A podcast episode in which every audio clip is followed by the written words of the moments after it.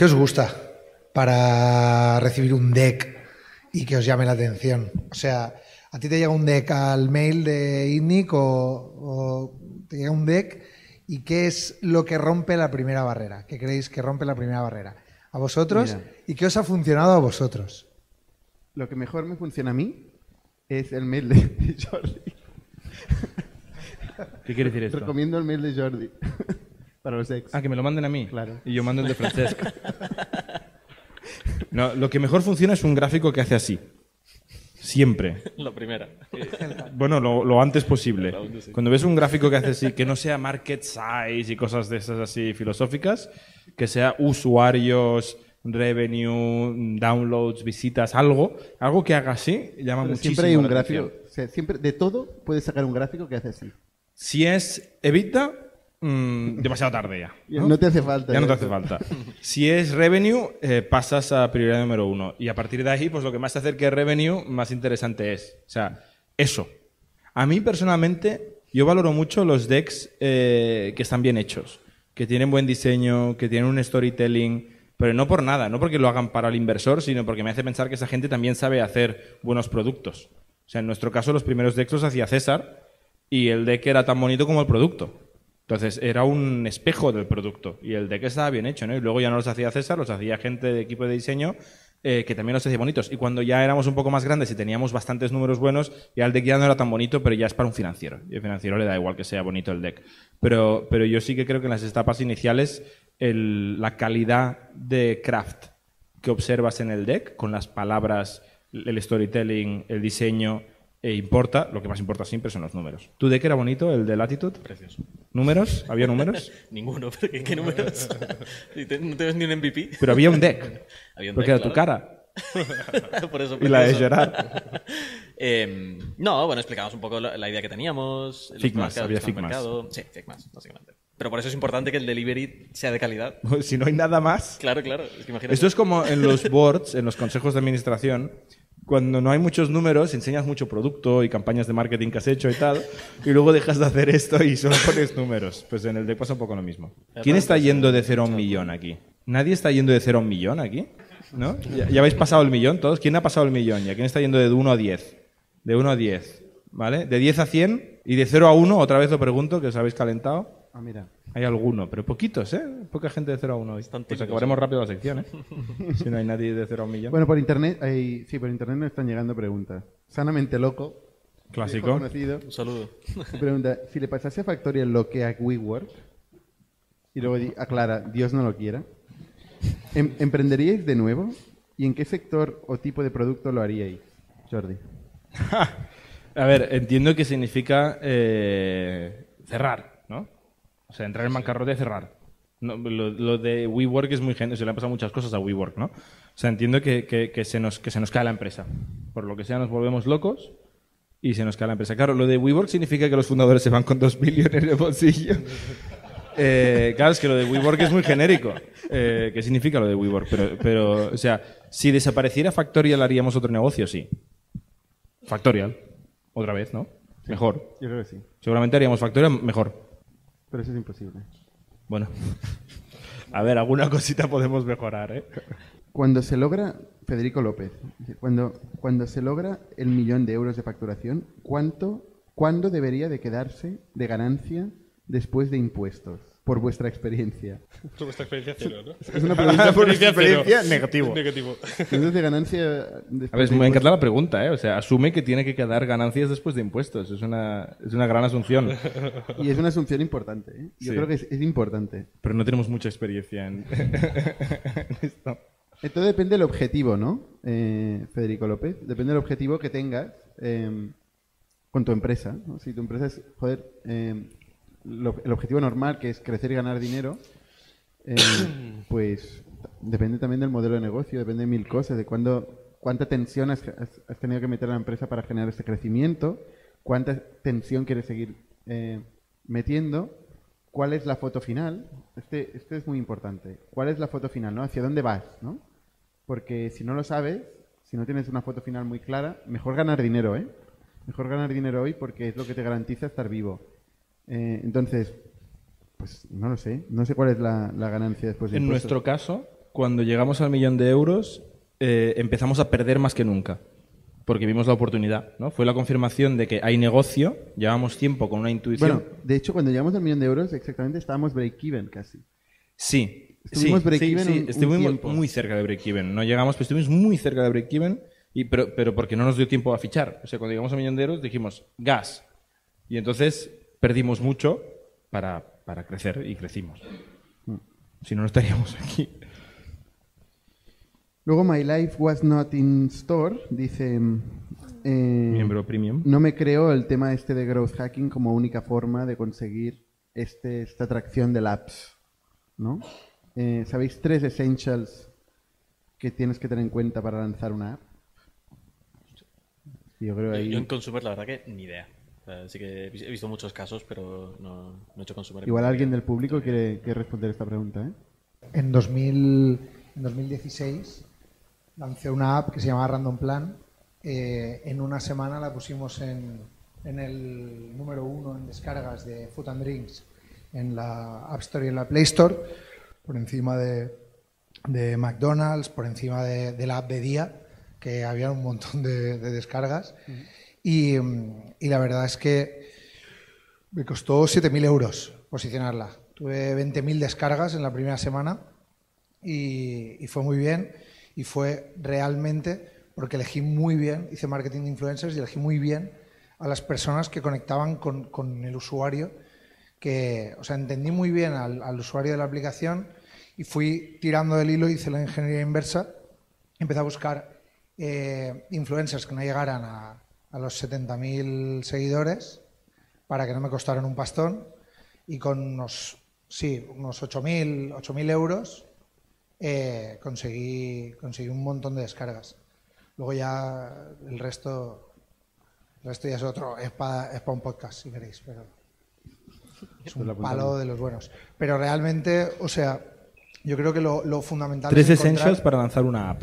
Sí, sí, o sea, lo ¿Cuáles fundamental para mí es entender eh, cómo, cómo tu usuario va a utilizar esa app eh, y, dónde, y ver dónde mira tu usuario, dónde está poniendo la atención tu usuario. Y ahí aparecer de la forma más eh, económica posible. Si, si eres capaz de conseguir eh, 100 microinfluencers, van a tener muchísima más tracción que contratar a Leo Messi para que te haga una... Bueno, Leo Messi no, pero un... Sí, un influencer de 3 millones de seguidores, pues te va a costar un pastón y la gente se fija más en, en otras cosas que no en, en el, Ya. en el producto en sí. Para mí eso es fundamental y ha funcionado muy bien, la verdad.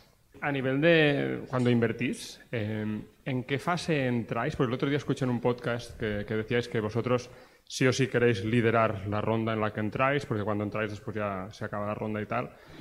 ¿Qué tenéis en cuenta? ¿Qué, buscáis? Y a nivel de pacto de socios, ¿qué, os importa que no proponéis uno vuestro, os adaptáis al del emprendedor? O sea, nosotros lideramos, o sea, más que nada porque es cuando más valor aportamos, ¿no? Cuando alguien no ha conseguido levantar una ronda eh, y entramos, entramos nosotros y pues le podemos ayudar a alguien que no está consiguiendo pasta, ¿no? Si está consiguiendo pasta, pues igual no le, igual no le añadiremos tanto valor. Aunque no significa que no podamos, no podamos entrar con otros inversores, ¿eh? A la vez. O sea, también, también lo hacemos. Lo hemos hecho um, varias veces también. Eh, pero nos sí que entramos en las primeras etapas. Cuanto más antes, mejor. Y lo que buscamos eh, en los proyectos pues es, es un, un- un equipo, un equipo que sabe hacer cosas, eh, que nos gusta pasar tiempo con ellos porque vemos que, que tienen un talento mm, en algo, eh, que han descubierto un problema eh, y tienen la capacidad de construir la solución a este problema. Y eso es difícil de hacer, darte una receta o un algoritmo, ¿no? Ojalá lo tuviéramos el algoritmo. Eh, es, es una intuición, ¿no? Eh, y sí que es verdad que el problema, el problema sí que se puede analizar de una forma un poco más empírica, buscando pues indicadores de cómo, cómo, cómo de grande es, ¿no? Y eso es el- el- la parte del mercado, que para eso no nos hace falta el emprendedor. Esto es un ejercicio propio que hacemos nosotros de entender cómo de grande es este problema eh, y cómo va a evolucionar, cómo lo grande lo va a ser. Porque puede ser pequeño hoy, pero puede ser grande mañana.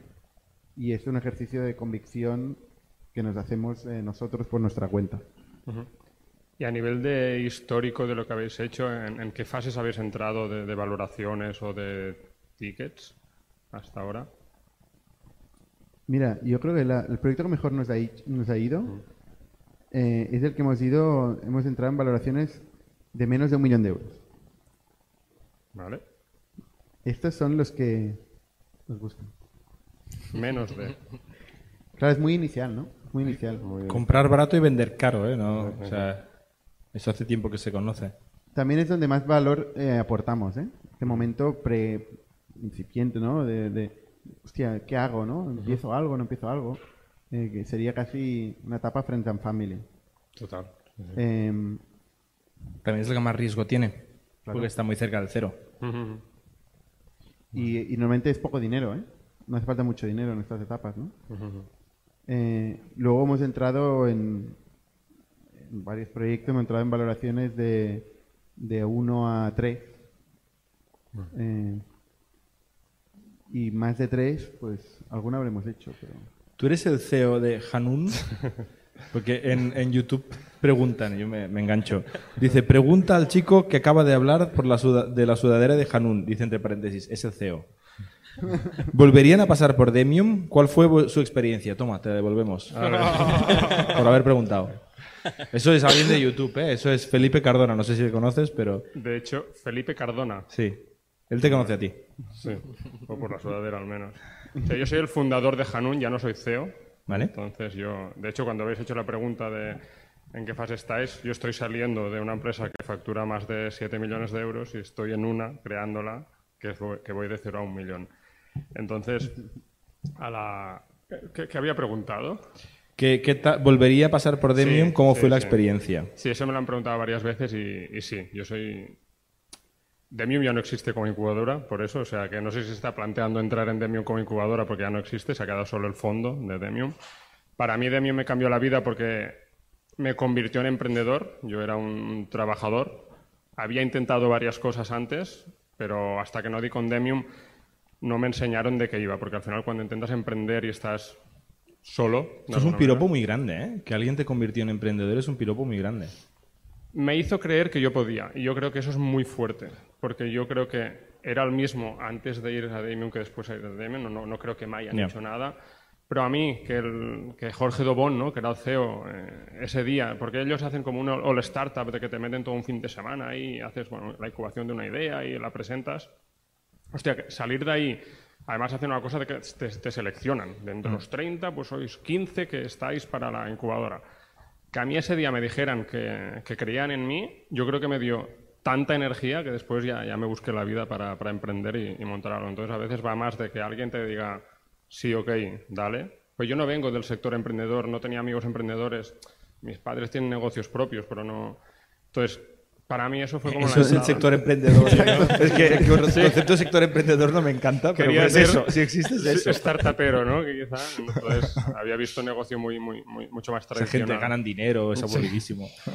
Exacto. Y, y nada, entonces, bueno, y concretamente lo que os decía, ¿no? Estoy saliendo... Vale. o O sea, sea, sí que recomiendas y volverías a hacer Demium, ¿eh? Si existiera, sí. Si existiera, Si sí, existiera, porque- en pequeño sobre todo en matiz. una fase muy inicial de Demium porque estaban muy cerca de ti ellos. Es decir, yo me acuerdo de los últimos años que no sé si, hu- si hubiera entrado en el sentido de que tú estabas con el CEO al principio y eso valía muchísimo. Después ya no podías estar con el CEO, estabas con su equipo. No sé cuánto valor te, te añadían, pero bueno, al final consiguieron que alguien, pues como yo, eh, que no sabía mucho de nada, pues al cabo de 5 o 6 años hicimos una, una IPO de la, de la compañía el año pasado.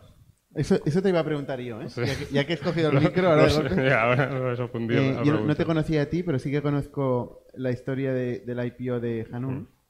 Eh, y, y eso también te lo preguntaría. ¿Volverías a hacer la IPO de Hanun? ¿Y cómo fue este proceso? No lo sé, porque intento ser siempre de los de pensar de que todo me ha servido de algo. Obviamente, ¿por qué digo esto? Porque después de hacer la IPO, el, el valor cayó. Entonces, no, fue la mejor experiencia a nivel de lo que queríamos que hubiera sido. Nuestra ilusión no era que pasara lo que pasó. Pero sí que he aprendido muchísimo, que, en cinco o seis años yo haya visto desde Hanun, por cierto, es una, marca de muebles sostenibles en e-commerce. Es que yo haya podido vivir desde ir a buscar un tronco al bosque y convertirlo en un mueble, venderlo por la pop, montar un Instagram, montar un e-commerce, conseguir inversión y, y hacer una IPO, yo lo compro una y mil veces. Obviamente, pues habrá gente que haya ganado mucho dinero con Hanun y alguna, pues de momento, si no ha salido todavía, pues tiene menos valor del que entró. Pero yo, ¿Cuál era el objetivo de salir a bolsa? teníamos unos socios que habían salido a bolsa y que les había ido bien. Entonces somos, éramos dos, dos cofundadores que nos dejábamos aconsejar bastante, escuchábamos mucho. Entonces en ese momento eran unas personas que teníamos muy cerca y nos aconsejaron ese camino. Sinceramente también tenéis que pensar que en ese momento donde se aparecen dos caminos, fondos y la IPO. Ah, Estábamos muy bien acostumbrados a tener nuestro pacto de socios y hacer un poco lo que queríamos en el mejor de los sentidos, ¿no? Pues decidir o no decidir y tal, no sé. Y empezamos a ver unos pactos de socios que, que no nos gustaban nada, nos tiraban para atrás, nos veíamos muy, muy atados y es que no nos apetecía, nos lo habíamos pasado muy bien hasta entonces, creíamos que lo estábamos haciendo muy bien y no queríamos que alguien pudiera vetar, decidir, exigir, etcétera, ¿no? Que es lo que aparecía en esos párrafos. Y se apareció una puerta de, chicos, tenéis la IPO. eh, si me dais la mano, os llevo conmigo, tengo una serie de personas que os meterán pasta. Si vais por aquí, pues decidimos probar, sinceramente. Piensa que también era un momento donde se compraban unas valoraciones muy altas, la gente le iba más o menos bien, era cuando Kazoo no había caído. Yo, yo empecé, de hecho, antes de Hanun con Swiftcard, que se vendió por 30 millones a Kazoo. Íbamos muy a la par. Hanun se valoró con 20 y pico millones, que el post-money eran 30 millones en la IPO. O sea, ahora lo piensas y dices, ¿en qué momento esa ¿Ahora qué vale? ¿Perdona? ¿Ahora qué vale? Pues ahora valdrá 7, 8 millones con lo que ha caído, aproximadamente. Entonces, bueno, ya os digo, una experiencia. ¿Y, y tiene, transaccionabilidad? Es decir, ¿eh, ¿tiene liquidez? Porque, si no recuerdo mal, era o el MAP o el... Eres en el MAP y tiene Map. poca liquidez. Ahora, tuvo mucha en un principio, O sea, pero ahora la gente está. pero esto no significa que tú puedas vender tus acciones. Yo personalmente Bueno, tú o quien sea. sí que puedes, las puedes poner a la venta. Puedes poner a la venta, pero alguien las tiene que comprar. Cada, cada día en el MAP se machea a las 12 y a las 4. Las ofertas y la, y la demanda. Entonces, si hay un match por el valor de acciones y el número de acciones, se hace el match y se hace la transacción. O sea, que se puede, sí, pero digo, ¿pasa? O sea, ¿hay transaccionabilidad? Hay transaccionabilidad, lo que podríamos hablar del volumen que hay. Pero a verla, hayla en los últimos meses. O sea, desde que eh, Hanun hizo la IPO, han habido transacciones. Muchísimas. Mucho más volumen al inicio que ahora que ha caído el valor y está la gente un poco expectativa. Entiendo que los founders tenéis un lock-up, no podéis vender las acciones. ¿no? Teníamos un local. Ya no. Y tú ahora has salido. Del día a día, sí. Del cap table no. Bueno. El por, matiz. ¿Y por qué? Ya, ya que he escogido el mito. Esto es un podcast, ¿eh? Ya. Un taburete. puta madre. De pie, Invítame al podcast y ya me, me preguntas. ¿Por qué he salido? Bueno, al final éramos dos socios con visiones un poco diferentes y tuvimos la, la gran, yo creo, acertada idea de decir que mejor uno de los dos eh, se quedaba para ejecutar el plan que, que tenía o que necesitaba Hanun. Yo me considero que me gusta y se me da mucho más bien iniciar proyectos. A mi socio se le da mucho más ver, bien ser un CEO de proyectos que ya han crecido. Entonces, a mí me hacía ilusi- ilusión volver a empezar un proyecto, a él le hacía ilusión llevar esa empresa al siguiente nivel. Entonces hablamos y Y así lo hicimos. 20 segundos, el pitch del nuevo proyecto. La primera cadena de clínicas de psicología de España. Vale. Te sobran 15. Muy bien. Pues te veremos aquí haciendo pitch de aquí un rato, ¿no? Vengo como inversor de un pitch que, Ah. que tenéis aquí. Muy bien. Muy bien. Hacemos una ronda súper rápida, rapid fire, de preguntas que hay. Os las leo y os pido que alguien conteste en 5 segundos cada una de ellas, ¿vale? Saramente Loco pregunta, experiencias contratando MBAs, IS, INSEAD, London Business School, etcétera. Expectativa versus realidad. De todo, de todo. Vale, perfecto. Eh, Popurrier dice, ¿habéis invertido en proyectos en fases idea y modelo previos al MVP? Eh, Latitud. En latitud, sí. Latitud, sí. Requisito, cinco años en Factorial, ¿no? Vale, César, ¿qué opináis de los indie hackers? ¿Creéis que en algún momento deberían de contratar, eh, de contactar un equipo para llegar más allá? Pf, Depende de la ambición personal que, que tengan. Vale, ¿cuál es vuestro límite vuestro límite de runway? Vuestra contesto yo, cero, ¿no? Eh, que es cuando te mueres. ¿Cuándo optar por un business angel y cuándo por un VC? Etapa seed. Eh, en mi caso fuimos principalmente con VCs em, porque podíamos. Porque pagaban más. Porque pagaban más. Porque... Siempre tan humilde. ¿eh? No, es que es verdad. Es que es verdad. O sea, si no hubiéramos podido, pues seguramente hubiéramos tenido que ir a, a Friends, Fools and Family em, y, y levantar de Business Angels y, y tirar de donde, de donde pudiéramos. Em, pero tener la mayor parte de la ronda cerrada por un VC te da mucha paz mental, mucha tranquilidad, eh, poco overhead, sobre No todo. hay ese desgaste de ir cerrando tickets de 25.000 Exacto. euros en 25.000 euros que hemos hecho muchos, eh, sino que pum, pam, un millón y hecho. Exacto. Ya, quien se lo pueda permitir. Y cuidado con el contrato, ¿eh? Que el Business Angel es mucho más eh, generoso con el contrato. O sea, no tiene tiempo para pelearse y un VC sí que tiene abogados y tal y mete caña. Roger, desde que Kipu ganó, o sea, ingresó el primer euro, ¿cuánto tardó en llegar al primer millón? Gracias. Person Bonks. Pues siete años. Al primer millón, siete años. Vale. Jan Gibernau, ¿cuál es el mail de Jordi para enviar el deck? francesc.itnic.net Tu segundo nombre, ¿no? Somos un ecosistema de startups tech de Barcelona, creadores de Camalún, Kipu y Factorial, entre otras. Ofrecemos más de 5.000 metros cuadrados de coworking a startups y organizamos eventos diarios para discutir negocio y tecnología hasta la saciedad. Desde ITNIC Fund invertimos en equipos con capacidad de construir grandes productos y negocios. ¡Te esperamos!